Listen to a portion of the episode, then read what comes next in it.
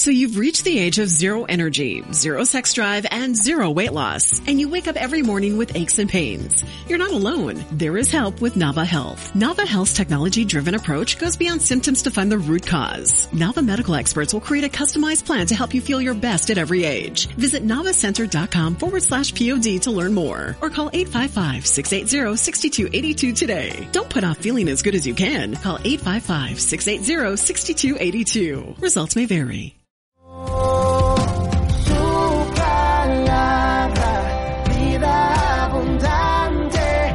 Momento de escuchar nuestro mensaje de vida. Somos Vida Abundante Chile.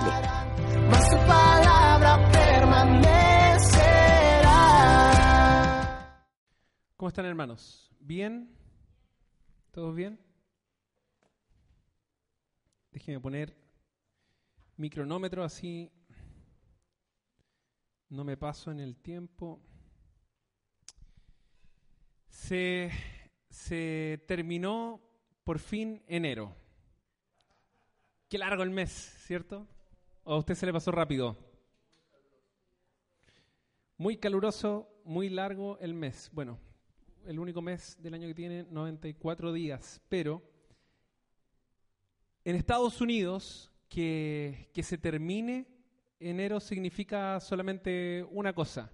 Déjame ver si pasó. No, no funcionó. Va a tener que pasar tu JP. Eh, significa Super Bowl, fútbol americano, el primer domingo de febrero. Así que la Bridget está súper emocionada. Eh, lamentablemente, mi equipo quedó eliminado en el último, último partido antes de pasar a la final. No alcanzamos a estar este año con los Green Bay Packers en el Super Bowl, pero el día de hoy juegan los 49ers de eh, San Francisco contra los Chiefs de Kansas City. Así que es un juego muy especial. Los, ah, el equipo de San Francisco viene como el gran favorito, una increíble racha, eliminó a mi equipo, entre paréntesis, pero por el otro lado, eh, el equipo de Kansas City eh, no han salido campeones por más de 49 años, casi el mismo tiempo que mi equipo, de fútbol, la Universidad de Chile lleva sin ganar en el Monumental. Casi lo mismo, casi, casi. Ah, así que es un partido muy interesante el día de hoy. Eh, no sé si alguna vez ha, visto alguno de estos partidos, pero ah, ahí puse una foto de los, de los dos equipos ah, y es súper interesante porque usan una serie de protecciones por los tipos de, de jugadas. Así que usan algunas clases de, hombreras, protecciones específicas para ciertas partes del cuerpo, un uniforme especial, guantes especiales también para atrapar la pelota de fútbol, casco, etcétera. Eh, pero se imagina, no sé si alguna vez ha visto un partido, pero se imagina si llegara uno de esos jugadores con ropa de calle, así como estoy vestido yo, como estaba vestido el Andrés, por ejemplo, y entrar a la cancha y se, se pusiera a jugar. Por ejemplo, solo, esto es solo como, un ejemplo, ¿ya? Imagínense que pasa Walter Veneros, papá, y él está en un equipo y en el otro equipo estoy yo. Entonces, yo estoy con un uniforme, con un casco, ¿cierto? Y le pasan la pelota a Walter Veneros y no tiene nada y yo lo tacleo. ¿Qué creen que le pasaría? Se quebraría probablemente. Así que toda esa protección es para eh, evitar lesiones en la medida que juegan. Quizás parecerá un poco absurdo lo que estoy diciendo, pero esto es precisamente la invitación que Pablo estaba haciendo a la iglesia de Colosenses. Eh, estamos haciendo esta serie que se llama Revestidos de Amor, basada en Colosenses 3, del 12 al 17, en el cual Pablo nos explica cuán absurdo es que los cristianos entren y vivan esta vida cristiana, esta nueva vida, con la misma ropa que venían viviendo la vida antes de conocer a Cristo. Tan absurdo como que uno de nosotros entre con esta misma ropa a jugar fútbol americano, es lo que está diciendo Pablo que no basta, no basta entrar a la vida cristiana trayendo, acarreando las cualidades y la forma en que nos manejábamos en la vida. Veamos el texto central que ah, se, va a estar exponiendo. Em, Colosenses 3, versículo 12. Dado que Dios los eligió para que sean su pueblo santo y amado por Él, ustedes tienen que vestirse de tierna compasión, bondad, humildad, gentileza y paciencia. Sean comprensivos con las faltas de los demás y perdonen a todo el que los ofenda. Recuerden que el Señor los perdonó a ustedes, así que ustedes deben perdonar a otros. Sobre todo vístanse de amor, lo cual nos une a todos en perfecta armonía, y que la paz que viene de Cristo gobierne en sus corazones, pues como miembros de un mismo cuerpo, ustedes son llamados a vivir en paz. Y sean siempre agradecidos que el mensaje de Cristo, con toda su riqueza, llene sus vidas. Enséñense y aconsejense unos a otros con toda sabiduría que Él da. Canten salmos e himnos y canciones espirituales a Dios con un corazón agradecido. Y que todo lo que hagan o digan, háganlo como representantes del Señor Jesús. Y den gracias a Dios por medio de Él. Oremos. Padre, venimos en esta hora delante de ti confiando en tu palabra, Señor confiando en lo que tú nos dijiste, Señor, cuando dejaste la tierra, Señor. Y aquí yo estoy con ustedes hasta el último día. Y sabemos que tú estás aquí en medio. Pues nos hemos reunido aquí en tu nombre, en tu nombre para glorificarte, Señor, por medio de la alabanza, por medio de la comunión, por medio de nuestras ofrendas, pero también, Señor, queremos glorificarte escuchando tu voz. Gracias por tu palabra, porque nos habla, nos moldea, nos desafía y nos forma a la imagen de tu Hijo Jesús.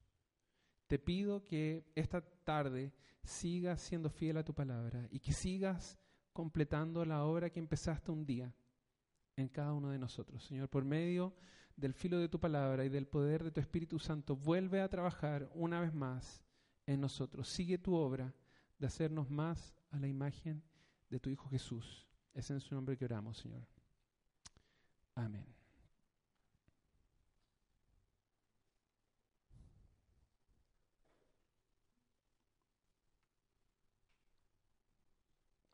Felipe nos compartía la semana pasada un análisis de todo el capítulo 3, dando un énfasis en que debemos hacer morir las cosas terrenales y pecaminosas dentro de nosotros.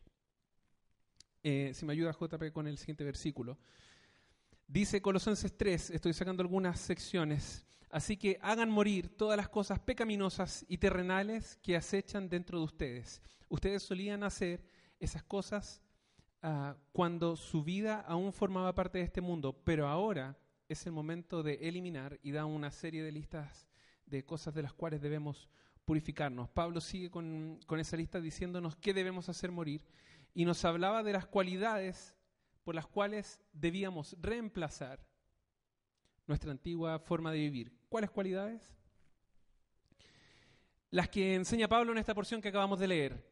Tierna compasión, bondad, humildad, gentileza, paciencia, siendo comprensivos y perdonadores, conducidos por el amor, gobernados por la paz de Cristo, siempre agradecidos, llenos del mensaje de Cristo y siempre dando la gloria a Dios.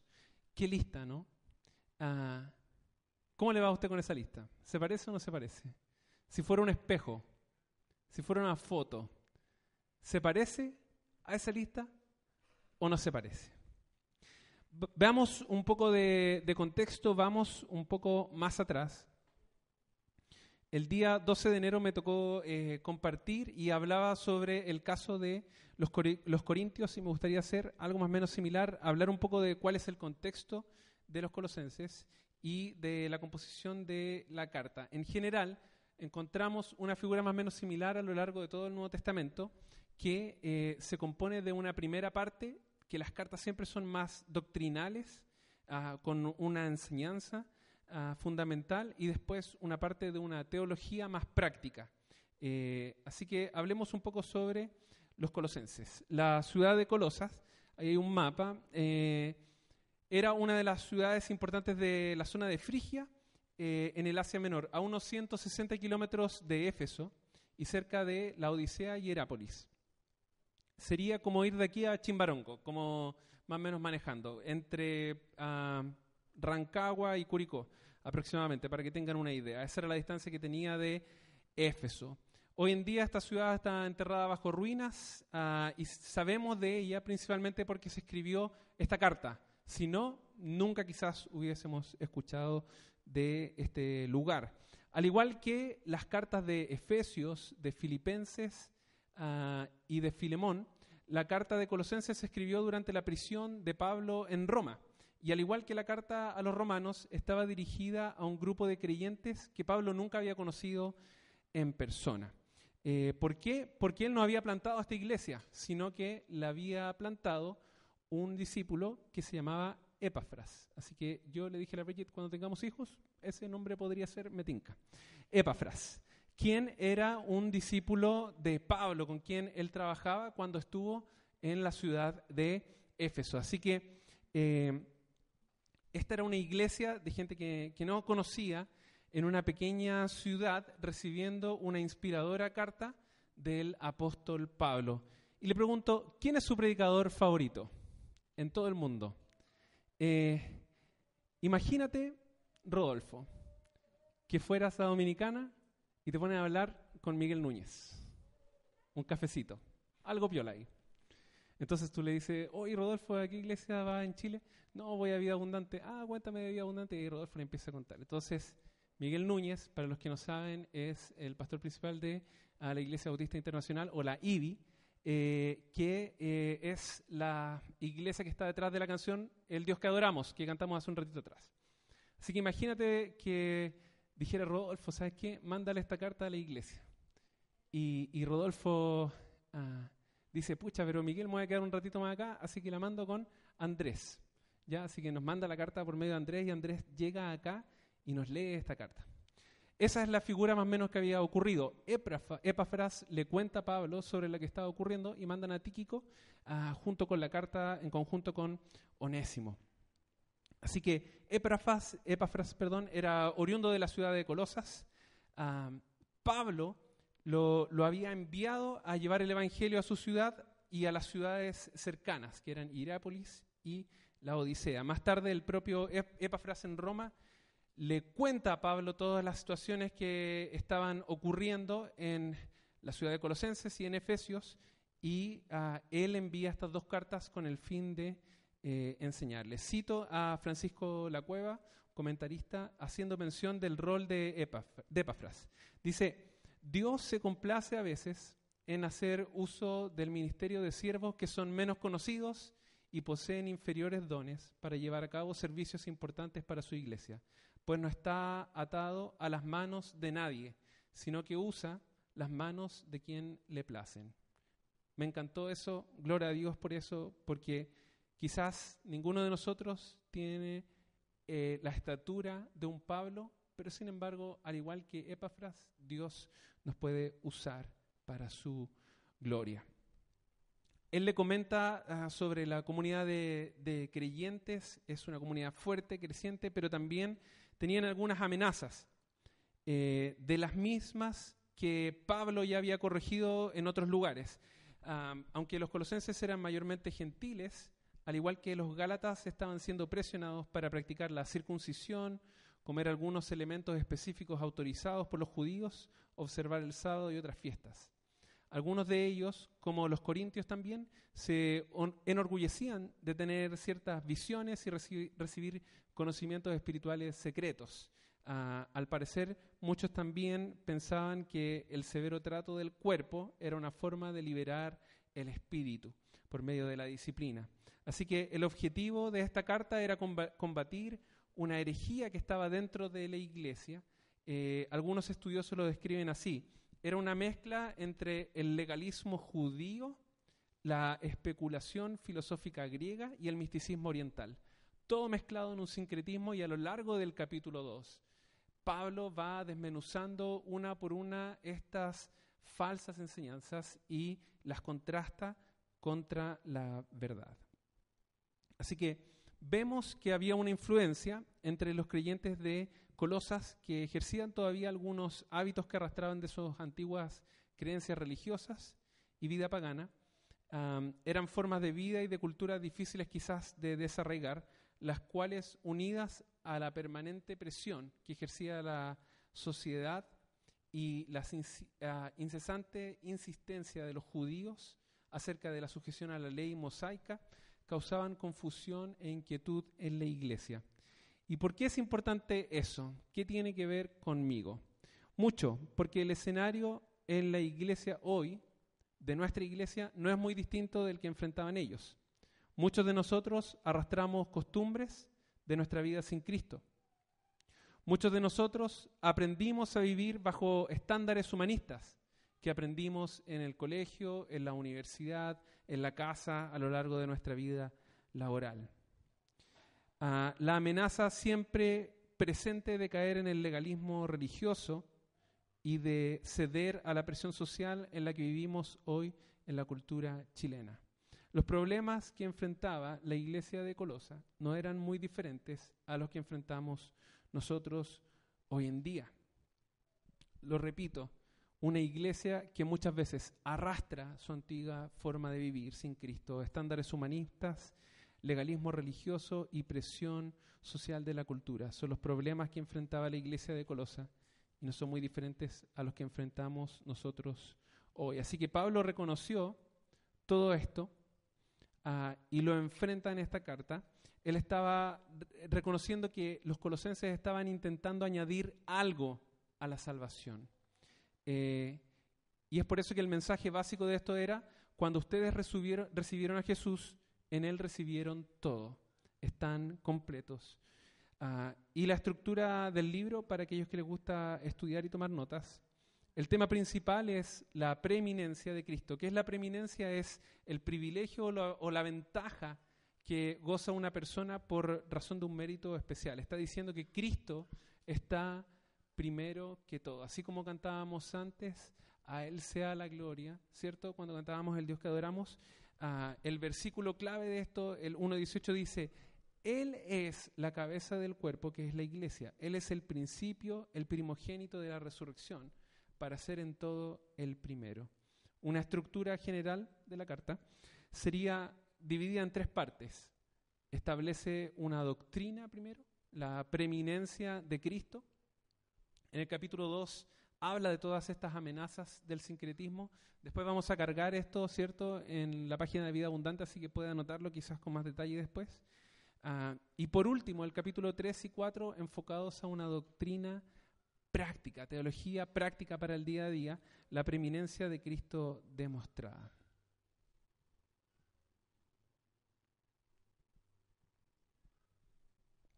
Es una carta muy interesante, lamentablemente no, no tengo el tiempo para abrirla toda por completo. le tengo mucho cariño porque ah, fue el primer libro que estudiamos por completo con el grupo de jóvenes cuando solamente trabajábamos con los universitarios cuatro o cinco años atrás.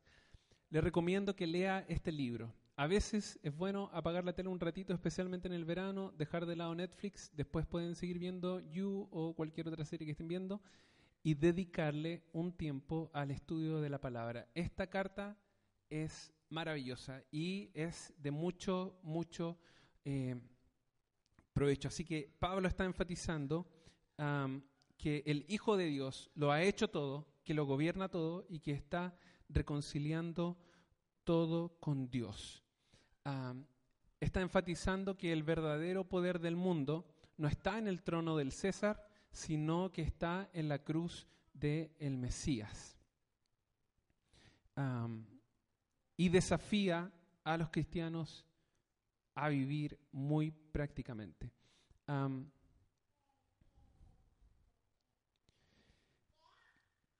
comentario eh, quizás adicional sobre la estructura. Pablo no comienza atacando la falsa doctrina, sino exaltando a Cristo y estableciendo la doctrina correcta. Ah, pero no solo se quedó ahí en la doctrina, qué es y qué no es, sino que desafió a la iglesia en su forma de vivir, ah, en llevar esa doctrina al día a día. Pablo desarrolla en cada carta, como decía antes, una parte doctrinal y una parte teológica práctica, ya que el mejor antídoto para prevenir una falsa doctrina es vivir una vida piadosa es una vida que honra a Cristo. ¿Por qué? Porque el fruto de lo que creemos, cuando alguien dice, ah, no, es que no importa lo que tú creas, mientras vivas una vida correctamente, eso es un error.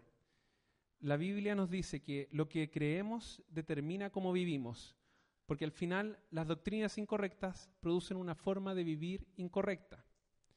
Ah, déjeme explicárselo de esta manera. Si creemos que a Dios, por ejemplo, no le importa lo que hagamos con el cuerpo, vamos a vivir de cualquier manera, como los corintios que le decían a la señora, voy a ir a la iglesia y se iban a acostar con las prostitutas al templo de Afrodita. Pero si creemos que nuestros cuerpos son templos del Espíritu Santo, vamos a vivir de acuerdo a esa verdad. Así que al final el opuesto también es cierto. Un conjunto de creencias correctas van a producir una vida que honre a Dios. Es por eso que Pablo le dice a los romanos en el capítulo 12, no imiten las conductas ni las costumbres de este mundo, más bien dejen que Dios los transforme en personas nuevas al cambiarles la manera de pensar. Entonces aprenderán a conocer la voluntad de Dios para ustedes, la cual es buena, agradable y perfecta. ¿Quiere conocer la voluntad de Dios para su vida? Lea la palabra. ¿Quiere que Dios le hable? ¿Quiere escuchar la voz de Dios? Léala en voz alta, decía un amigo mío. Porque lo que creemos determina cómo vivimos.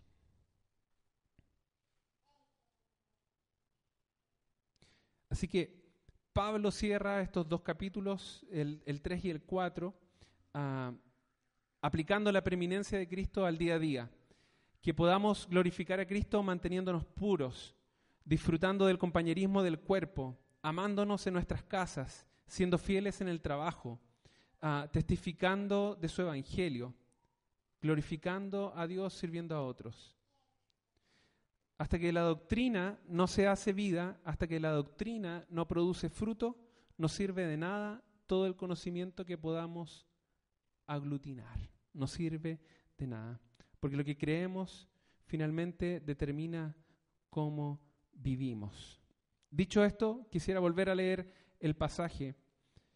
Colosenses 3, dado que Dios los eligió para que sean su pueblo santo y amado por Él, ustedes tienen que vestirse de tierna compasión, bondad, humildad, gentileza y paciencia. Sean comprensivos con las faltas de los demás y perdonen a todo el que los ofenda. Recuerden que el Señor los perdonó a ustedes, así que ustedes deben perdonar a otros. Sobre todo, vístanse de amor, lo cual nos une a todos en perfecta armonía y que la paz que viene de Cristo gobierne en sus corazones, pues como miembros de un mismo cuerpo, ustedes son llamados a vivir en paz y sean siempre agradecidos, que el mensaje de Cristo, con toda su riqueza, llene sus vidas. Enséñense y aconsejense unos a otros con toda la sabiduría que Él da. Canten salmos e himnos y canciones espirituales a Dios con un corazón agradecido y que todo lo que hagan o digan háganlo como representantes del Señor Jesús y den gracias a Dios Padre por medio de Él. Así que les preguntaba antes, ¿cómo está usted frente a esta lista? ¿Cómo deberíamos vivir entonces? En la práctica, ¿qué significa para nosotros vivir este pasaje? Pablo, por medio de esta carta, apuntaba a corregir una falsa doctrina. El gran problema que estaban llevando a la gente era vivir fuera del Evangelio. Es que estaban enfocados en los cambios conductuales, intentando cambiar lo exterior, pero el cambio genuino se puede producir solamente a nivel del carácter, a nivel del corazón, cuando el corazón es transformado por el Evangelio, cuando el corazón se encuentra por el Evangelio, cuando el corazón está genuinamente rendido a los pies de Cristo. Pablo confronta a la iglesia de Colosa, era lo mismo que Jesús hacía confrontando a los fariseos en el sermón del monte.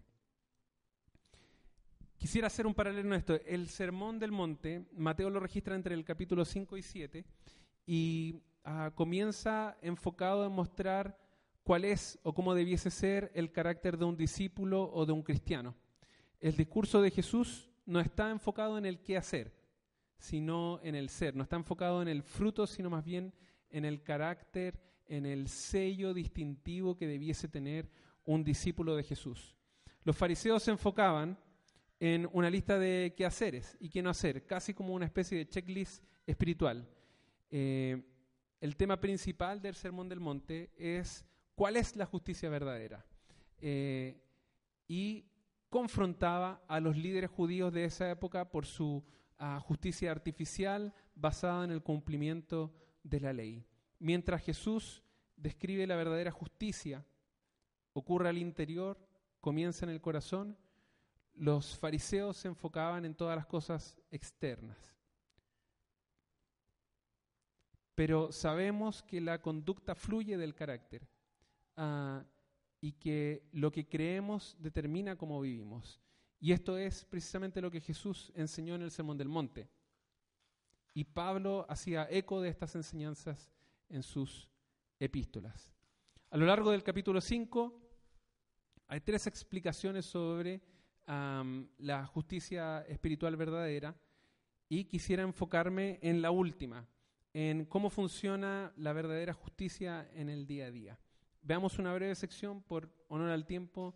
Ah, no podemos abarcar todo esto, pero Jesús, tengo una idea, toma seis mandamientos que están en el Antiguo Testamento y hace una suerte de update espiritual, le, ah, los toma y los trae y los interpreta a la luz de la nueva vida que ah, Cristo quería llevarnos a vivir. Hizo un cambio fundamental sin, alterar los estándares de Dios, se enfoca en las actitudes y en la inclinación del corazón y no solamente en la acción externa. Es por eso que Jesús dijo en Mateo 5:20, les advierto que a menos que, la que su justicia supere a lo de los maestros de la ley religiosa y a la de los fariseos, nunca entrarán en el reino de los cielos.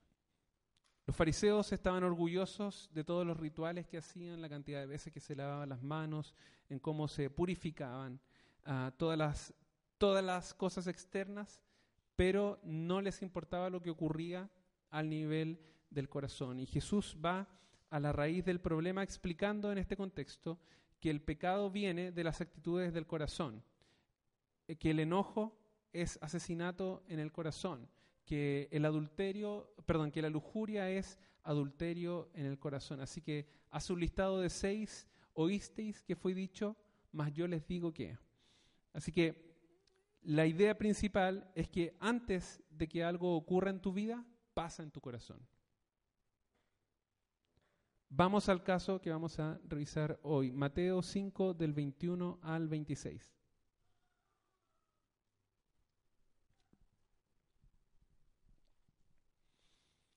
Han oído que a nuestros antepasados se les dijo, no asesinéis, o si usted está más familiarizado con la reina Valera 60, no matarás. Si cometes asesinato quedarás sujeto a juicio, pero yo les digo, aun si te enojas con alguien, quedarás sujeto a juicio. Si llamas a alguien idiota, corres peligro que te lleven ante el tribunal. Y si maldices a alguien, corres peligro de caer en los fuegos del infierno. Por lo tanto, si presentas una ofrenda en el altar del templo y de pronto recuerdas que alguien tiene algo contra ti, deja la ofrenda allí en el altar. Anda y reconcíliate con esa persona. Luego ven y presenta tu ofrenda a Dios. Cuando vayas camino al juicio con tu adversario, resuelvan rápidamente las diferencias. De no ser así, el que te acusa podría entregarte al juez, quien te entregará al oficial y te meterán en la cárcel. Si esto sucede, te aseguro que no te, no te pondrán en libertad hasta que hayas pagado el último centavo. Creemos como iglesia que a Dios le importan las relaciones. Dios no solamente nos dejó la Biblia como una guía para relacionarnos con el Padre por medio de Jesucristo, sino también cómo siguiendo el ejemplo de Jesucristo podemos relacionarnos los unos con los otros. Creemos que no puedes venir un domingo y adorar a Dios y al mismo tiempo basurar, basuriar a una persona. Parte de lo que hemos hablado en los últimos meses es que no podemos tener buenas relaciones verticales, con una buena relación vertical con Dios, si también en nuestro nivel horizontal con los hermanos no estamos bien. Si nuestra, perdón, esto es lo que representa este pasaje. ¿Quién ha dicho algo peor que, que idiota? O como diría la Reina Valera 60, fatuo. ¿Alguien ha dicho algo peor que eso? han oído que nuestros antepasados se les dijo no asesines. Si cometes asesinato quedarás sujeto al juicio. Pero yo te digo, aun si te enojas con alguien, quedarás sujeto a juicio. Si llamas a alguien idiota o raca, ah, corres peligro que te lleven ante el tribunal. Y si maldices a alguien o moreveas a alguien, corres peligro de caer en los fuegos del infierno. Jesús está hablando aquí ah, no de un enojo santo, sino ah, de un enojo no santo contra las personas. Está hablando de una ira ah, establecida, quizás maliciosa, que se alimenta internamente. Así que este enojo que está describiendo él involucra diversas etapas. Primero, hay una ira injustificada, explosiva. Segundo, pasa de la ira, de la cólera, al traspaso a las palabras. Y las palabras que utiliza aquí en este contexto Jesús son raca y moreb. Ah, raca era asociada como una palabra de desprecio y nacida del orgullo. equivalía a decirle a alguien imbécil eh, o cabeza hueca. Yo sé que hoy en día no es muy... Eh, no ofende mucho decirle eso a alguien, pero dentro de este contexto, decirle raca a alguien era fuerte. Y después le agregaba combustible al agregar la palabra moré, ah, que significaba eh, impío o renegado. Era una forma de maldecir, era una manera de decirle a la otra persona que no pertenecía al pueblo escogido de Dios. El problema con el enojo es que nos transforma en destructores muchas veces palabras que decimos, cosas que no pensamos, momentos que ah, de repente salen. Ah, yo sé que todos hemos pasado por situaciones así. A veces me ha, pasado no hace mucho tiempo atrás, ah, en un momento de mucha molestia, estaba en algo del trabajo, apareció un mensaje y al final me puse a discutir con la Bridget y de repente, como pasó el momento de la, de la rabia y miré de vuelta la conversación y era como, ¿por qué estaba molesto? Ah, no sé si a usted le ha pasado, no le dije raca, por supuesto, pero ah, muchas veces actuamos o operamos bajo estos momentos de, de, ira o de rabia. Y él sigue diciendo, el problema con el enojo es que, decía, nos transforma en destructores. Dice, y si maldices a alguien, corres peligro de caer en los fuegos del infierno. Jesús eh, no es que está hablando de una idea abstracta, sino de el uh, Me perdonarán, mi griego, ah, perdón, mi arameo está un poco oxidado, pero está hablando del Gejena, que no era el fuego del infierno mismo, sino era un lugar donde los judíos, cuando se habían apartado de Dios, sacrificaban a sus bebés a dioses falsos y una vez que se habían arrepentido de ese lugar, se transformó en un basurero. Así que dejaban la basura ahí, prendían fuego para quemar la basura, sin embargo había como se conocía ese lugar porque ese fuego no se había consumido. Así que lo que él está diciendo es, dentro de ese contexto, que cuando alguien está molesto y está actuando bajo esa forma, es como el fuego del Gehenna, que nunca se apaga, que nunca se ah, conduce. Lo que Jesús está diciendo aquí es que la ira en nuestro corazón, el conflicto no resuelto puede transformarse en un infierno. Tú podrías, yo podría transformar mi hogar, mi ministerio, mi trabajo, mis relaciones en un infierno vivo, en, un Gehenna. La pregunta es, ¿por qué lidiamos así con las ofensas? Siendo que el Padre cargó todas nuestras ofensas, todos nuestros pecados en la cruz. no, no lo anoté aquí. Hay un, ah, concepto para aquellos que están casados, me imagino que estarán familiarizados con él, ah, pero aplica para todas las relaciones. El libro del Cantar de los Cantares, ah, Salomón dice, atrapa pronto a esos pequeños zorros antes de que se coman la vid. Lo que está diciendo es que a veces algo hermoso que el Señor ha hecho son pequeñas cosas la, que la destruyen. Una vez. A veces es una ofensa, a veces es un malentendido, a veces a ah, todos nos vamos a molestar. Todos nos vamos a molestar. La, la Biblia no está diciendo si es que vienen las ofensas, porque nos vamos a ofender. Hoy en día vivimos en una era en que todo el mundo se ofende. Pero ¿qué vamos a hacer al respecto? Lo que Salomón está diciendo para las relaciones de matrimonio y aplica para todas las relaciones es atrapa esas circunstancias antes de que crezcan, antes de que destruyan la viña. hermanos, el enemigo tiene un plan. Nuestra iglesia se llama vida abundante por una razón. Jesús dijo, yo vine a darles vida y vida en abundancia. Pero el enemigo también tiene un plan, también tiene una agenda. Su agenda es robar, matar y destruir. Y Jesús en Mateo 12:25 nos enseña que la división es la forma en que el enemigo intenta destruir las relaciones y la iglesia. Estoy leyendo la nueva traducción viviente, dice, Jesús conocía sus pensamientos y les contestó, todo reino dividido por una guerra civil o contra sí mismo, como ah, dice la Reina Valera, está condenado al fracaso. Una ciudad o una familia dividida por peleas se desintegrará. El plan del enemigo es destruir. Su estrategia es crear división y la táctica que él usa es por medio de pequeñas ofensas. Lo repito una vez más. El plan que tiene el enemigo es robar, matar y destruir. Su estrategia es crear división pero su táctica es que lo hace por medio de pequeñas ofensas. Vuelvo al texto, versículo 23. Por lo tanto, si presentas una ofrenda en el altar del templo y de pronto recuerdas que alguien tiene algo contra ti, deja la ofrenda allí en el altar, anda y reconcíliate con esa persona, luego ven y presenta tu ofrenda a Dios. El 24 nos dice que antes de ofrecerle algo a Dios, deberíamos hacer algo respecto a nuestras relaciones. Les pregunto, el día de hoy quizás usted trajo su ofrenda de alimentos, ¿cierto? Porque es el, primer domingo del mes. Ah, quizás trajo su diezmo, su, ofrenda, ah, adoró al Padre. ¿Y cómo están sus relaciones? ¿Cómo están las cosas en la casa? ¿Cómo están las cosas con nuestros hermanos de la iglesia?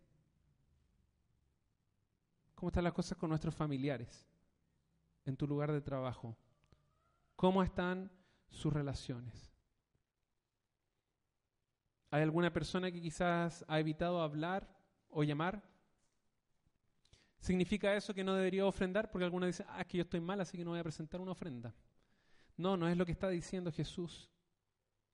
Está diciendo que necesitamos arreglar lo que hemos roto mientras dependa de nosotros. El versículo 25 nos dice, cuando vayas de camino al juicio con tu adversario, resuelvan rápidamente las diferencias. Eh,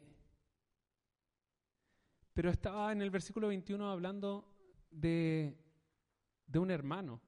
Así que, ¿cómo puede ser que está hablando de un hermano con quien ah, te molestaste, le dijiste raca, le dijiste, moré, te empezaste a enfurecer y de pronto cambia la situación y ya no es tu hermano, está hablando de tu adversario.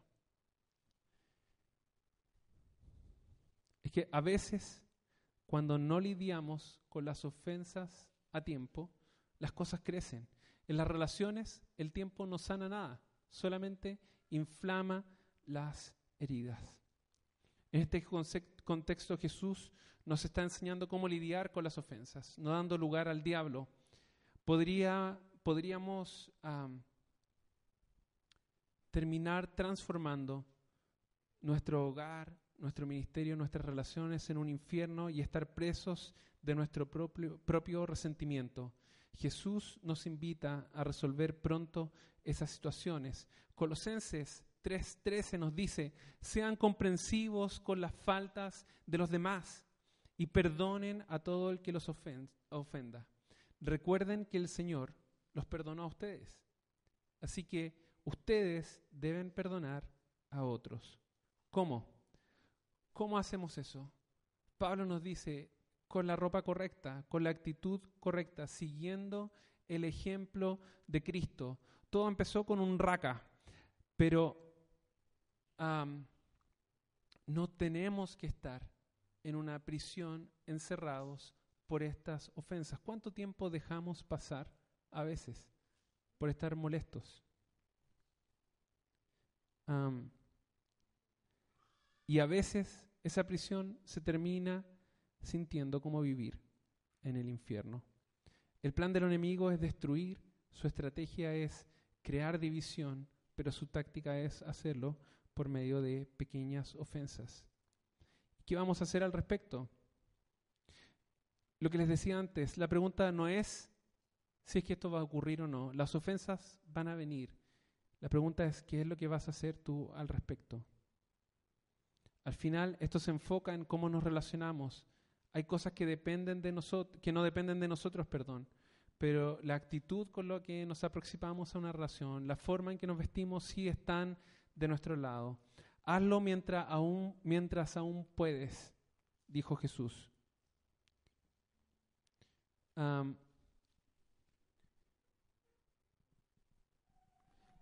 recuerdo, eh, esto es, esto es un paréntesis, recuerdo en ah, séptimo y octavo, de estando en el colegio, tuve algunas diferencias con la que en ese momento era mi profesora jefe.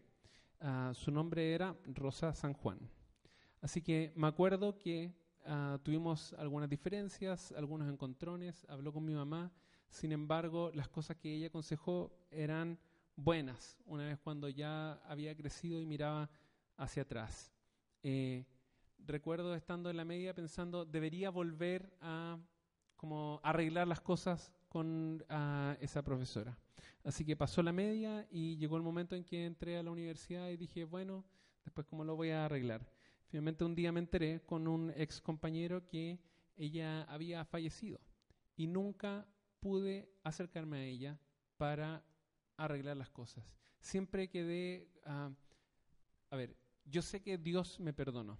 No estoy diciendo que uh, llevo una, una, carga, una culpa, que por favor como me ministre en sanidad. No es lo que estoy diciendo.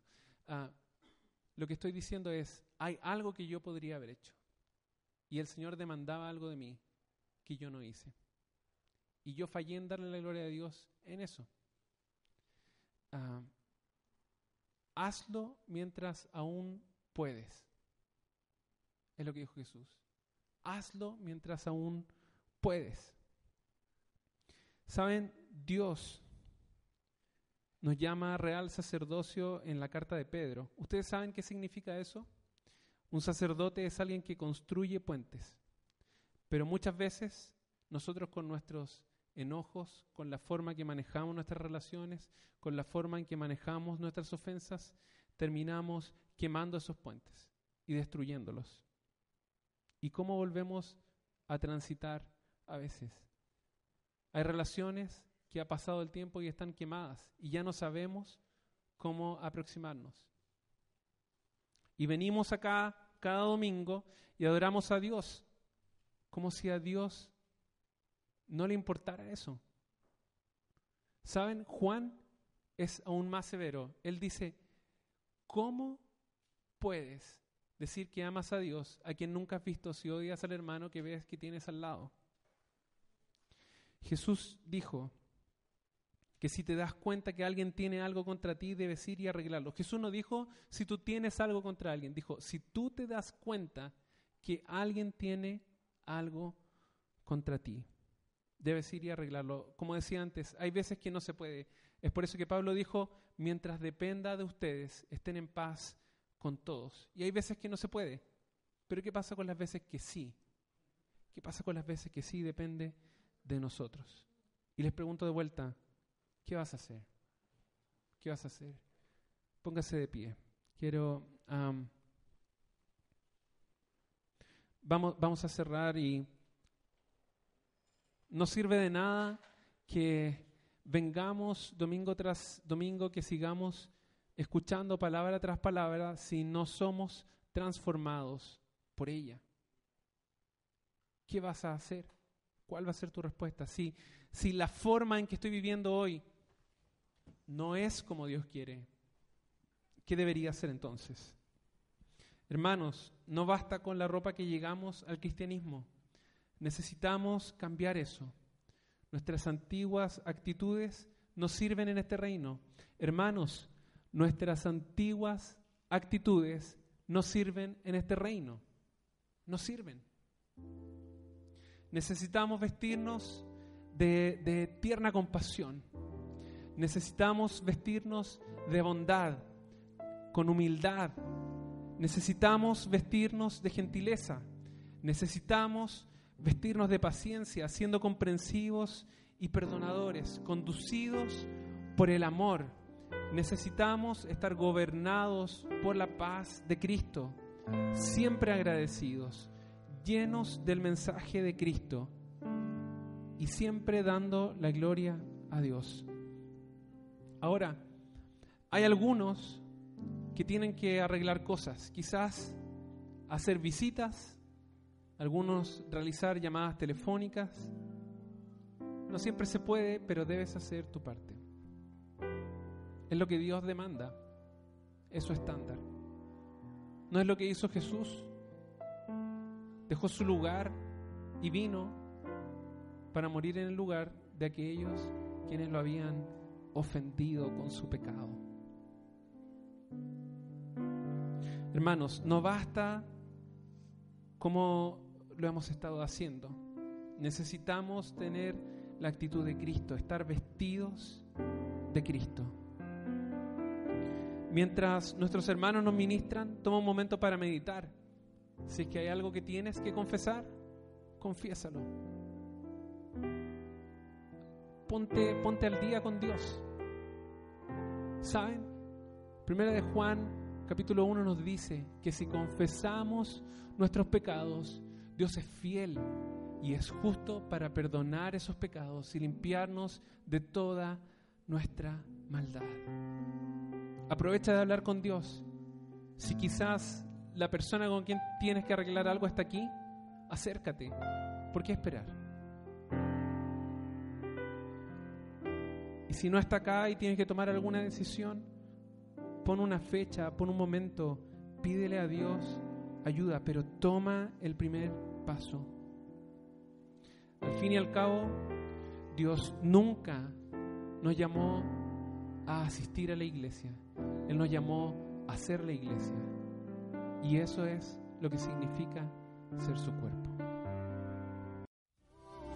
palabra, vida